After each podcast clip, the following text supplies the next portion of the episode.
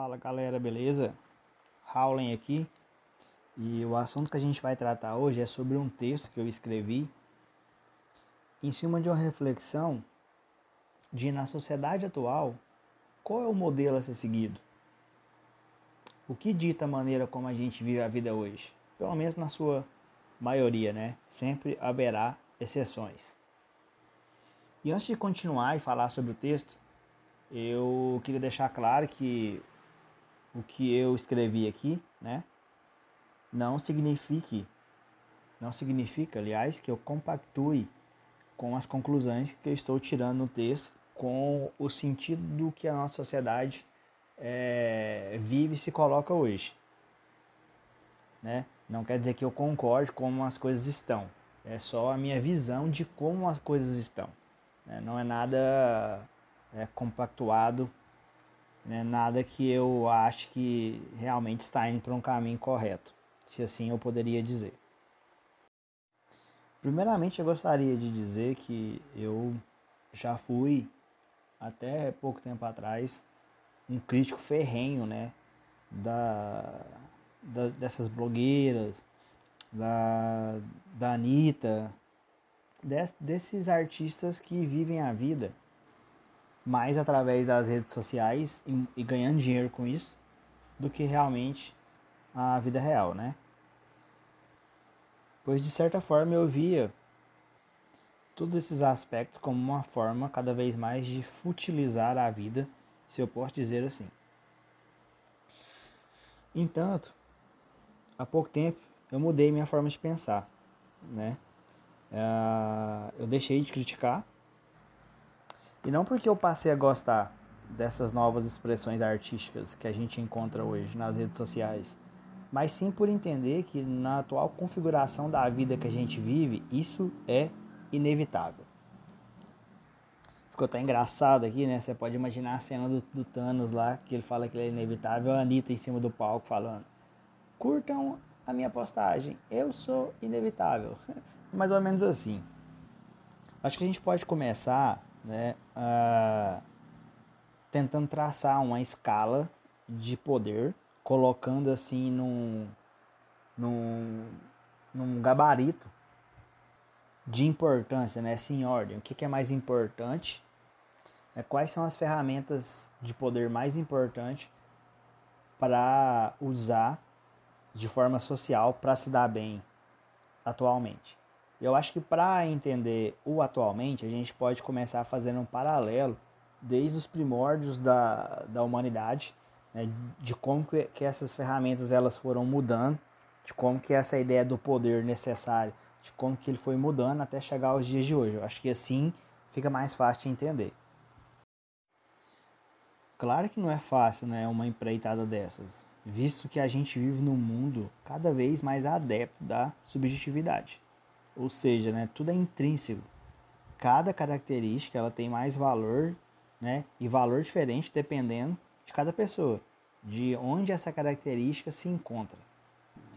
Mas aqui eu peço que vocês abram a mente e tentem né, visualizar o mundo atual de uma forma mais ampla, a tal ponto que a gente consiga pensar numa característica que seria a ferramenta mais importante para a maioria das pessoas, né?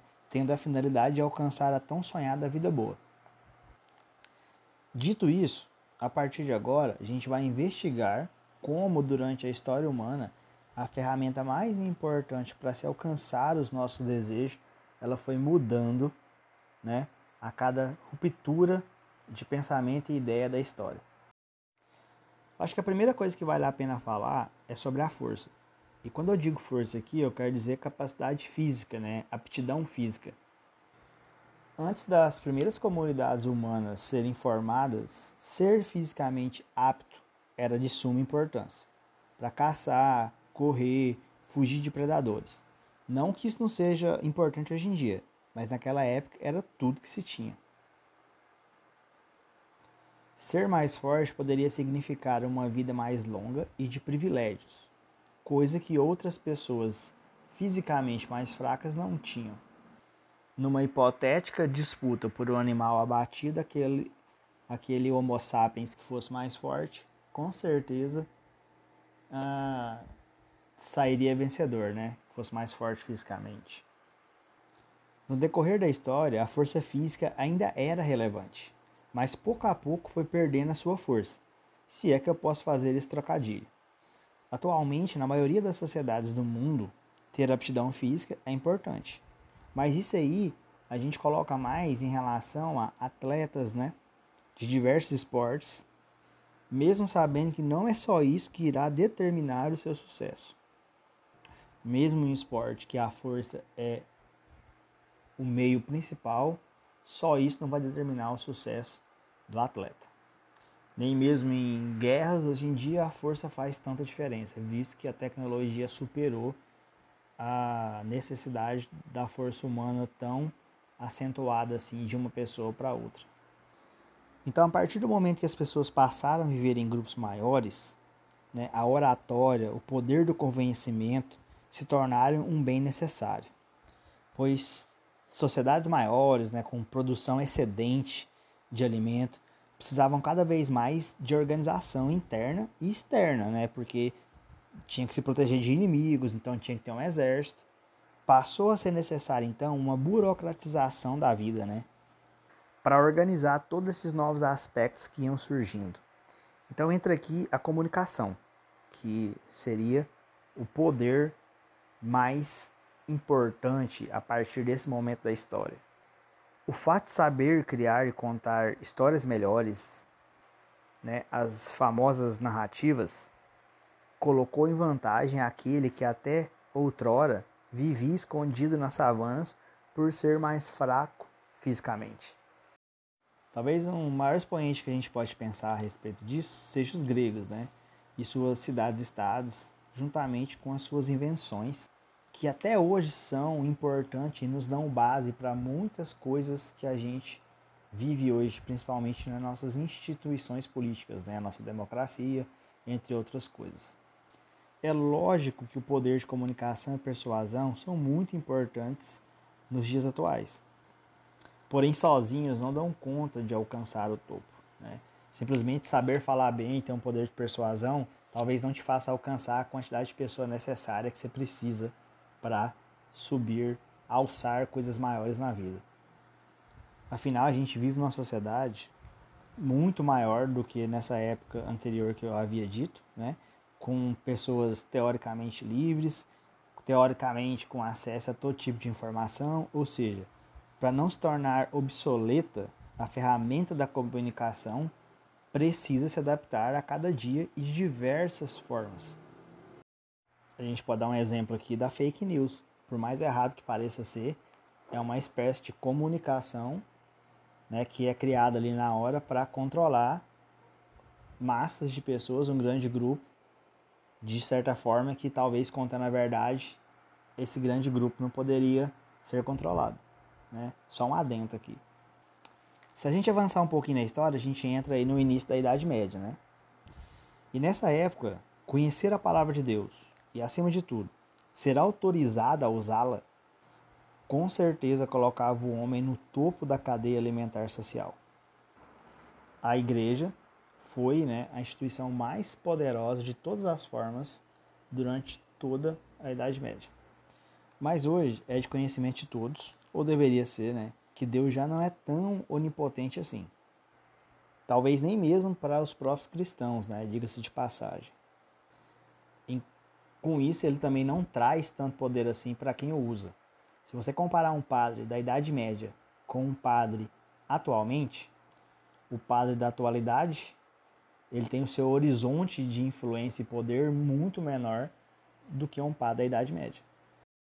A partir do fim da Idade Média e início da Moderna, alguns movimentos como o Renascimento e depois o Iluminismo vieram subsidiados pelo fortalecimento da ciência e o redescobrimento da filosofia e artes gregas. Tivemos aí o surgimento de novas teorias políticas, a criação do Estado moderno, e tudo isso, de certa forma, passou a colocar a razão como a nova ferramenta mais poderosa em questão. Começa com mais força aqui a noção de que investigar e conhecer o mundo e suas coisas e suas causas era o que se tinha de mais importante E tudo isso só era alcançado através do conhecimento intelectual, ou seja, da razão. Aqui a gente tem toda essa noção de subjetividade né, mais forte, talvez, pela primeira vez na história. Não que não havia tido antes, mas de forma forte. A gente tem a negação da transcendência divina, né? A partir do momento que eu tenho uma dúvida, eu olho para dentro de mim e essa resposta está em mim, ela é imanente. Eu não tenho mais que, cal, que, que procurar uma resposta fora de mim. Então aqui a gente tem a ideia né, do antropocentrismo. Né? O homem realmente no centro de tudo.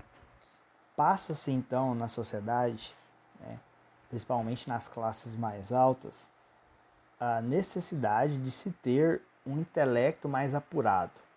A necessidade de ser reconhecido agora não era mais em um Deus, mas sim por ser uma pessoa inteligente e culta. Portanto, não reconhecer o talento e magnitude dos escritores e artistas era inaceitável, vergonhoso.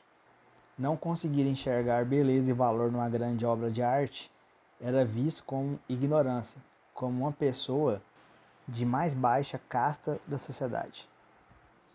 Como é, dizia né, o John Stuart Mill, é importante considerar a qualidade do prazer. E quando ele diz isso, ele está se referindo entre a diferença de, um, de uma simples satisfação de desejos e prazeres sensuais e a felicidade alcançada pela busca intelectual e cultural.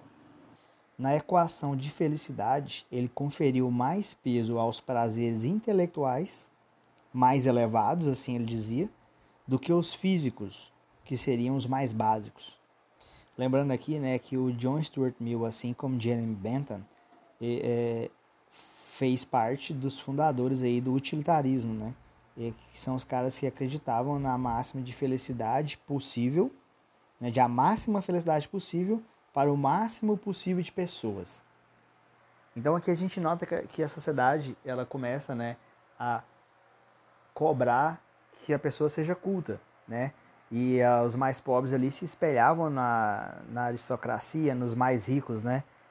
E eles também queriam ter essa cultura. E a, gente, e a gente vê aqui que até filosoficamente tem os filósofos que criaram teses que, de certa forma, talvez não sendo a intenção, mas de certa forma, davam subsídio para que isso acontecesse.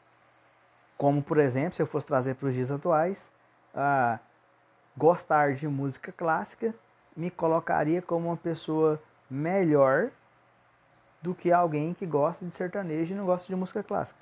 Então, tinha essa diferença, né, das coisas, dos seus gostos. Gostar de coisas mais apuradas intelectualmente te tornava uma pessoa melhor. Então, nessa época, racionalidade era a ferramenta mais importante para te colocar no ponto mais alto da sociedade, de certa forma. Paralelo ao boom racionalista, a gente teve a Revolução Industrial e o nascimento de um novo sistema econômico, o capitalismo. E em meio à luta por espaço como ferramenta mais útil para o ser humano, ambos se ajudaram, cresceram e às vezes foram até vistos como sinônimos.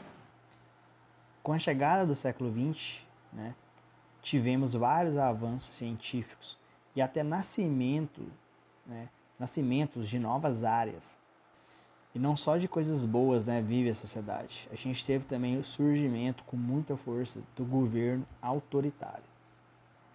Não que a gente já não tinha vivido isso aí lá no absolutismo, né? Mas agora a gente teve isso aí disfarçado num viés democrático. E esse assombroso sistema buscava subjugar o ser humano, em sua maioria, pelo próprio ser humano representado por uma minoria. Então, diante de tudo que a gente já viu das ferramentas aí que foram evoluindo e mudando durante a história, a gente pode imaginar que um monstro criado, né, com as, os piores atributos dessas ferramentas. Diante disso tudo que aconteceu, né, principalmente na primeira metade do século XX, deu-se então uma necessidade muito grande por liberdade.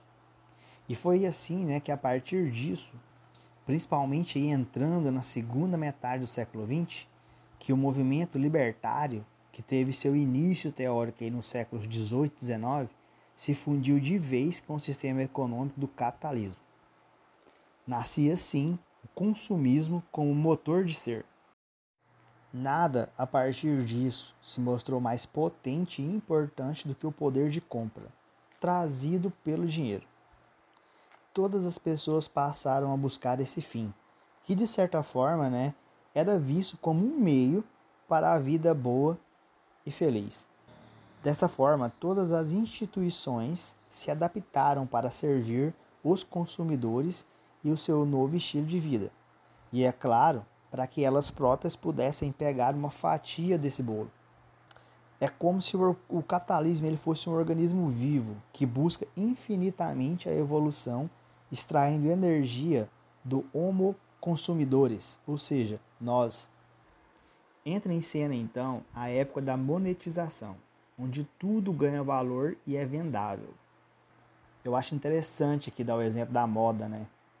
Ah, que aqui mais do que nunca, né, com esse mercado crescente, ela é escancarada como uma forma de consumo. E tudo passa a ser moda, né?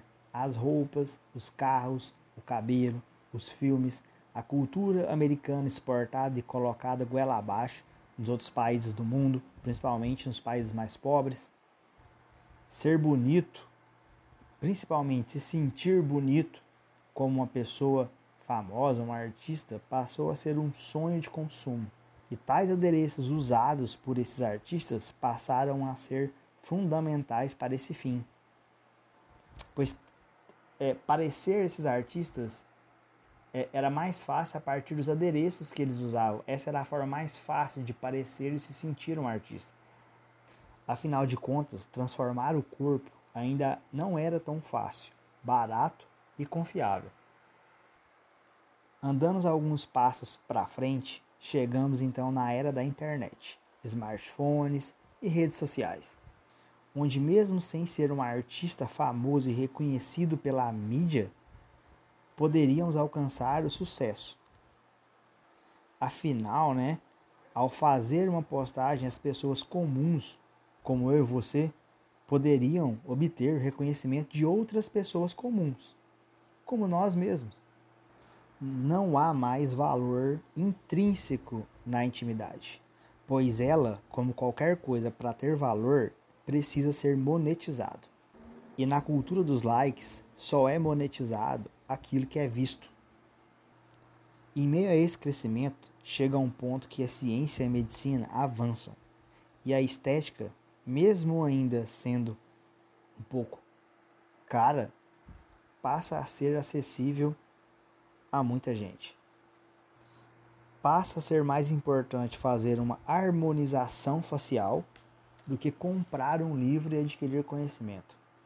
Ter um celular novo é mais útil do que fazer um curso ou uma faculdade.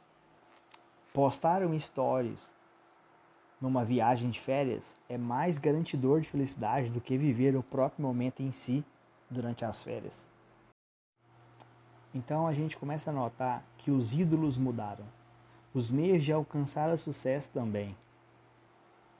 Ninguém, diferentemente lá da, do período moderno, do início do período moderno, tem vergonha de dizer que não gosta de ler.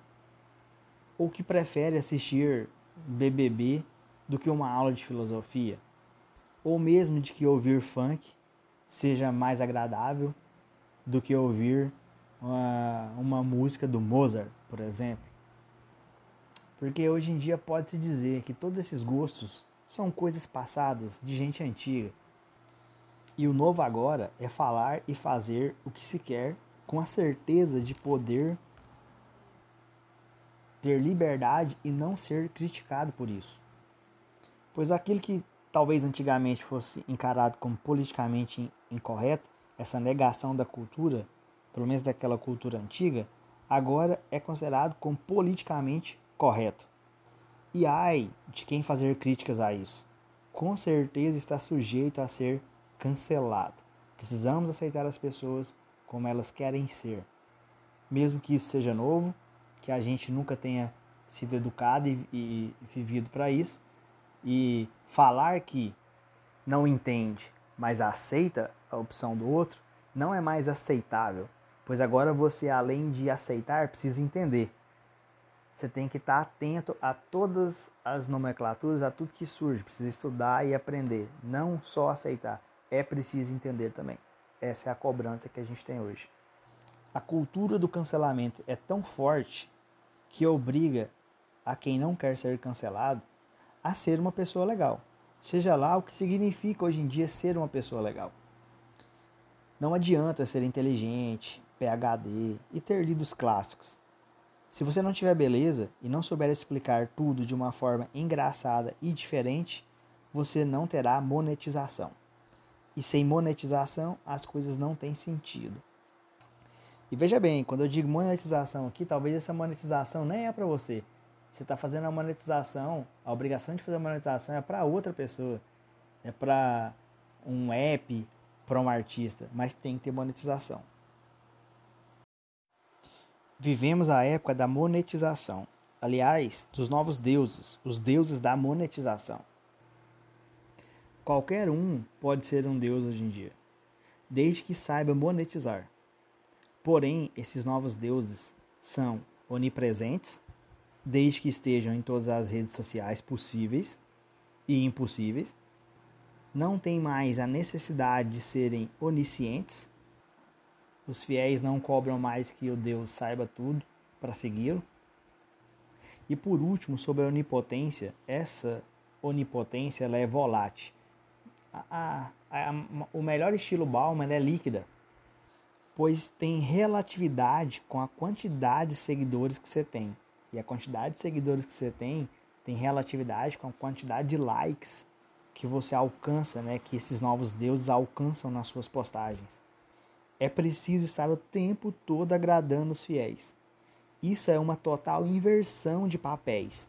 Se tomarmos como exemplo o Deus cristão do Velho Testamento, é, é, fica maior ainda essa total inversão. Eram os fiéis que agradavam Deus. Agora Deus agrada os fiéis. Os deuses na nossa época não são imortais e com certeza não são eternos. E, acima de tudo, eles podem ser cancelados de forma muito rápida. E eles, esses novos deuses, eles são inseguros porque eles são, né, de certa forma, representados em humanos, eles são humanizados. Característica que o Deus católico não tinha, não tem. Né? Para aquelas pessoas daquela época da Idade Média que eram totalmente fiéis a esse Deus, ah, não tinha perigo algum que elas deixassem de acreditar pois elas queriam ser salvas. E a única maneira de ser salvo era diante desse Deus. Né? Nós tendemos, né, o ser humano, a ter a tendência de buscar a salvação, a aceitação. A gente quer ser a imagem e semelhança desse Deus. Pois isso pode facilitar a salvação, né? a moradia ao seu lado. Pessoas e seres iguais têm mais afinidade. Então as pessoas de hoje, elas buscam copiar esses novos deuses, né, os artistas, porque elas querem ser mais parecido com eles para ser mais aceito nessa sociedade digital que cobra isso. É como se você quiser ser aceito, bem aceito na sociedade, viver bem, você tem que ser uma pessoa que também atrai muitos likes, muitas curtidas, que consegue monetizar. E aqui a gente pode é, falar de um dos maiores problemas psicológicos que a gente tem hoje, né? Pessoas depressivas, Pessoas que copiam artistas que são inseguros e essa constante insegurança de perder o topo, de perder os seus seguidores, faz com que eles sejam depressivos. Então é normal para pessoas que copiem essas pessoas famosas que são inseguras e depressivas, com que elas também se tornem inseguras e depressivas. Porque a partir do momento que elas também não estiverem alcançando aquela visibilidade numa rede social que elas acham que deveriam alcançar, elas se tornarão pessoas psicologicamente afetadas. Então, os novos deuses que têm a característica da insegurança são copiados e criam uma legião de seguidores inseguros e com problemas psicológicos. Nesse novo mundo digital, não há nada mais importante do que ser digital. Só assim você consegue alcançar o que o sistema do capital espera de você, ou seja, monetização. Monetizar passou a ser mais importante do que consumir, Pois quando estamos monetizando, estamos também consumindo ao mesmo tempo, mesmo que a gente não perceba isso. Para postar uma foto bacana, você tem que ter um app melhor, comprar um app, ter acesso a isso, ter acesso àquilo. A gente está monetizando e consumindo ao mesmo tempo. Então, nesse mundo atual, as pessoas que têm a maior possibilidade, probabilidade de monetizar, são aquelas que descobriram que o novo sentido da vida é esse, a monetização. Notem que eu estou dizendo aqui probabilidade, não certeza. Pois mesmo descobrindo essa nova ideia da monetização, que esse é o sentido da vida, pode ser que a pessoa não alcance o sucesso. Afinal, o sucesso depende de vários fatores, como a própria, a própria sorte. E, acima de tudo, quanto você está disposto a fazer para alcançar esse fim. Por isso que se manter no topo é mais difícil, porque às vezes a pessoa alcança o topo por pura sorte, por uma coincidência da vida, mas para ficar lá no topo tem muito sacrifício. Então, pessoas como a Anitta são aquelas que, além de descobrirem esse tal segredo, foram capazes de não medir esforços para chegar e se manter ao topo. Então, não que eu concorde com isso, mas não faz diferença se eu concordo ou não. Esse é o novo aspecto da vida, né? É difícil talvez de aceitar para quem é um intelectual hoje em dia, porque a gente ainda tem essa cabeça intelectual de que a inteligência, o conhecimento, a cultura deveria ser colocado num pedestal, mas não é. Da mesma forma que se você voltar lá numa sociedade de caçadores-coletores e falar que o mais importante lá é a inteligência, é a cultura, os caras, se puder, se te entenderem, vão rir de você, porque para eles a força e a capacidade física é mais importante lá. Se você voltar lá na idade moderna e falar que o mais importante é rede social, monetizar, os caras eh, ririam de você se te entendessem, porque para eles a razão é mais importante. Então o que a gente está vivendo agora é só um novo aspecto da vida. Pode ser que isso evolua, pode ser que isso mude, pode ser, pode ser que prospere, pode ser que se mantenha por um tempo, pode ser que não. Esse é o aspecto. Gostando ou não, essa é a vida que a gente tem para hoje. Então, para tentar ser menos infeliz, a primeira coisa é aceitar isso e tentar adequar a sua vida. Ou para essa sociedade da monetização dos novos deuses, ou entender que isso não é para você e ficar vivendo da maneira que você gosta, né? lendo seus livros, fazendo as coisas que você gosta, porém não criticando e cobrando tanto da sociedade, das pessoas que queiram viver a vida diferente de você, que queiram viver a vida dos novos deuses, pois essa eterna cobrança, essas análises, isso tudo cansa, isso tudo suga a nossa energia e dessa forma a gente deixa de viver a vida que está aqui do nosso lado, com a nossa família, as coisas que a gente gosta de fazer, porque a gente fica o tempo inteiro tentando entender por que as pessoas são como são e não são como a gente. Galera, isso é o que eu tinha para falar hoje. Talvez ficou um pouco confuso, mas era só uma ideia, né? Vocês gostaram? Compartilha aí. Qualquer coisa, é, fala para mim o que vocês pensaram para a gente poder discutir. Valeu!